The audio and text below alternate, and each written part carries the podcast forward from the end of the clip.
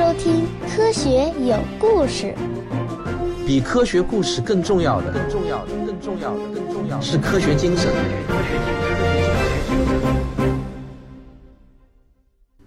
今年是人类登月五十周年。一九六九年的七月二十日，阿姆斯特朗说出了著名的那句“个人的一小步，人类一大步”的名言。所以啊，二零一九年的七月份将会是一个热热闹闹的纪念人类登月五十周年的月份。我也会在这个月播出很多与登月有关的节目。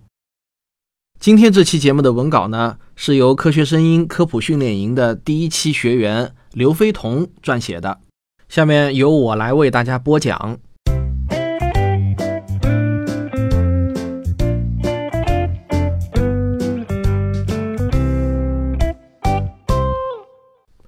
一九六一年五月二十五日，年轻的总统肯尼迪发表公开讲话。他说：“我们要在六十年代结束之前把人送上月球，再安全的带回来。不是因为这很容易，而是因为它很难。”为了肯尼迪总统吹下的牛皮，全美国的航天科学界那是上下一心，紧密团结在 NASA 的周围，为了把人送上月球，也为了把苏联给比下去。无数的科学家、工程师、航天员夜以继日的努力工作着。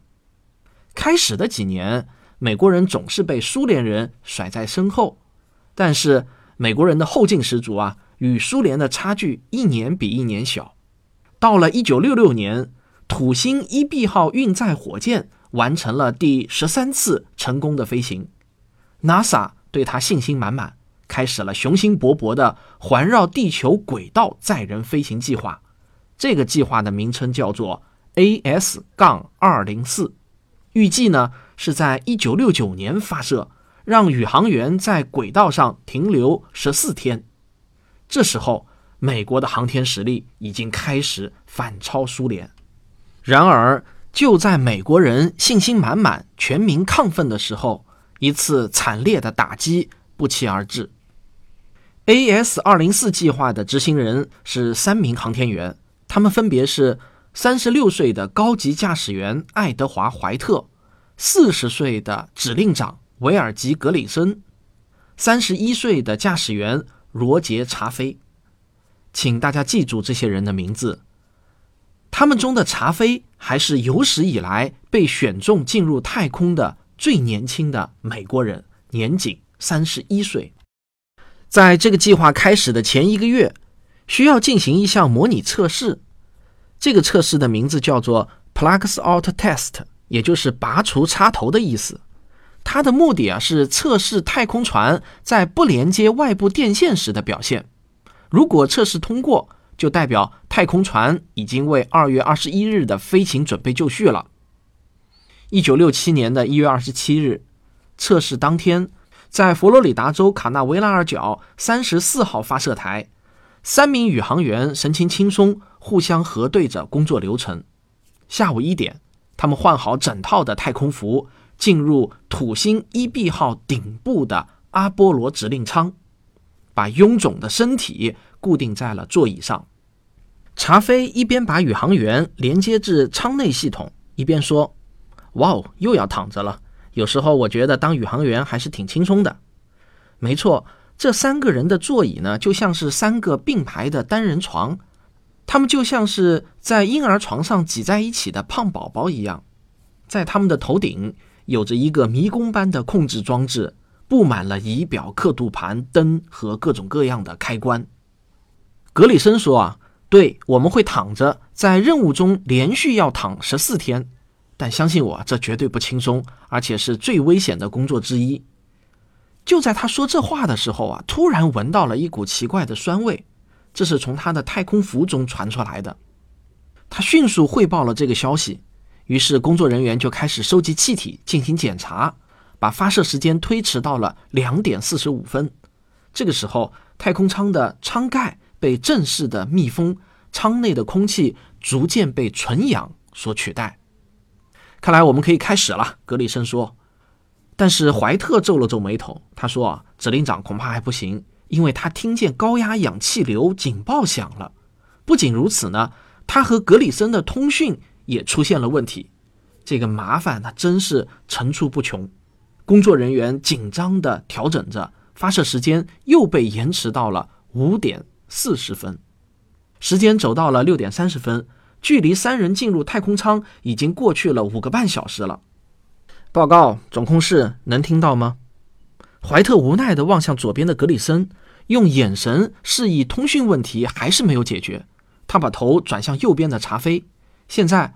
只有查菲的对讲机是好用的，他们焦虑地等待着，期待这次一拖再拖的测验能够尽早的结束。但是，到了六点三十一分，真正的意外开始了。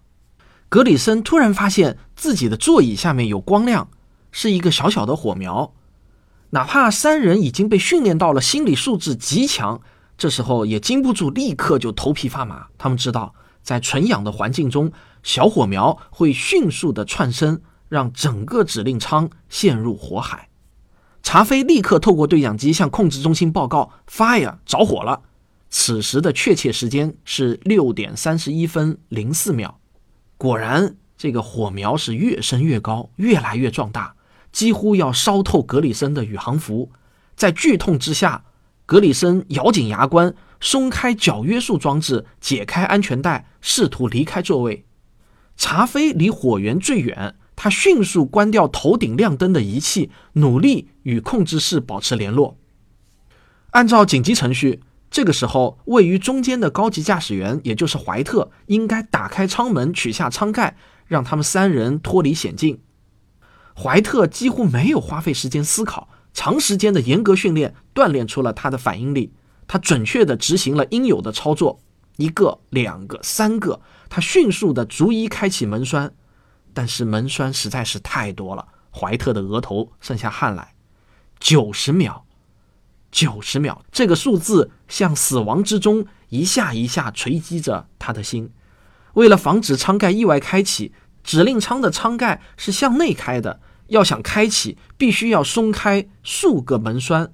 而这需要九十秒，也就是一分半钟的时间。然而，上帝会给他们这九十秒吗？火焰蔓延的速度超乎了所有人的想象，太空舱瞬间就变成了一个高温高压的铁锅，随时都有爆炸的可能。十一个，十二个，怀特这个时候已经是全身布满了火焰，但是他仍然伸长胳膊，打开了第十二个门栓。这个时候的时间是六点三十一分十九秒，这一刻距离查菲第一次报告仅仅过去了十五秒，而舱外技术人员正拿着灭火器紧急奔向周围舱门的白色房间，但是已经来不及了。砰的一声，伴随着剧烈的爆炸声和查菲痛苦的哀鸣，指令舱爆炸了。从监视显示舱窗口的电视看来。火焰就像嗜血的魔鬼冲出地狱一般，从左边蔓延到了右边，不久之后就覆盖了整个可见区域。三秒后，所有来自指令舱的声音和数据传输都停止了，在一片让人窒息的安静中，一切都结束了。下面您将听到的是当时记录下来的现场录音。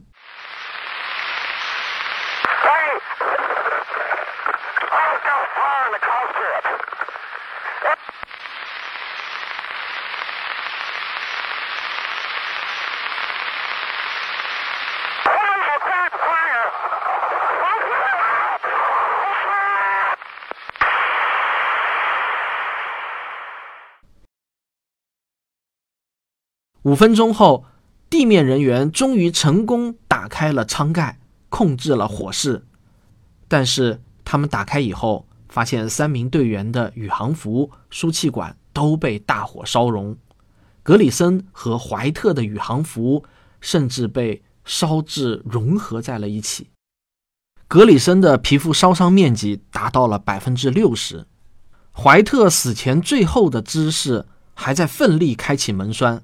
他以为那是生的希望，但事实上，即使上帝给他们九十秒，门栓全部都被打开，舱内纯氧下的高气压还是会把舱门封死。这也许让 NASA 把肠子都悔青了，因为指令舱的制造商北美航空，他们原来的建议是舱盖应该向外开启设计，并且能够在紧急情况下用爆炸门栓开启。事故发生之后呢，阿波罗二零四调查委员会成立，他们最终确定了起火原因是格里森座位下面的一条镀银的铜电线与泄漏的乙二醇产生了电火花。NASA 总结出导致这场灾难的六大条件，并且提出了整改方案。两年后，这些方案在阿波罗十三号手中大显身手。只可惜啊，这些经验是用曾经鲜活的生命换来的。在三位宇航员亲人的建议下，怀特·格里森查菲执行的 AS-204 计划被正式更名为阿波罗一号计划。两年后。当格里森的好兄弟阿姆斯特朗和奥尔德林登上月球完成人类壮举的时候，他们在月面上安放了一枚勋章，上面有这三位宇航员的名字以及格里森的那句话：“征服太空值得冒生命的危险。”他们终于以另一种方式来到了月球，而在地球上的全人类都会记得他们。我想。也包括正在听节目的你。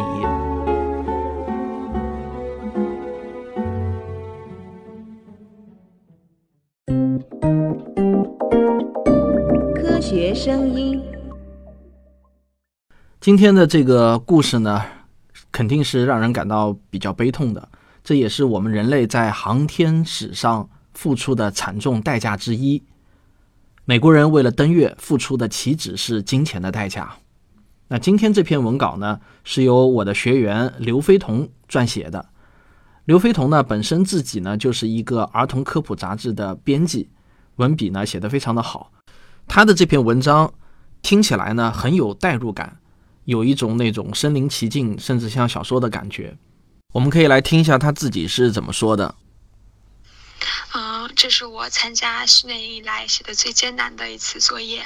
首先，从整个阿波罗计划当中寻找你要写的暴风眼，用了四个小时；然后找材料用了四个小时，整理材料用了两个小时，第一遍写完成稿用了两个小时。呃，但这个时候成果不好，写的像流水账一样，就是完全不是一个故事，很不好看。于是又。磨来磨去的，磨了三个小时啊，终于把这根铁杵磨得像根针了。嗯，我想说，我非常感谢汪老师教我学会了如何磨针，而且要感谢我的同学小聪，因为文章的结尾是他写的，然后直接提升了文章的档次。希望听众们能够喜欢。但是限于我的这个演绎水平有限啊。所以呢，可能不能完全把他小说中的那种氛围，还有那种文笔给演绎出来，也请大家见谅。嗯，好，这就是本期纪念登月五十周年的专题节目，咱们呢下期继续。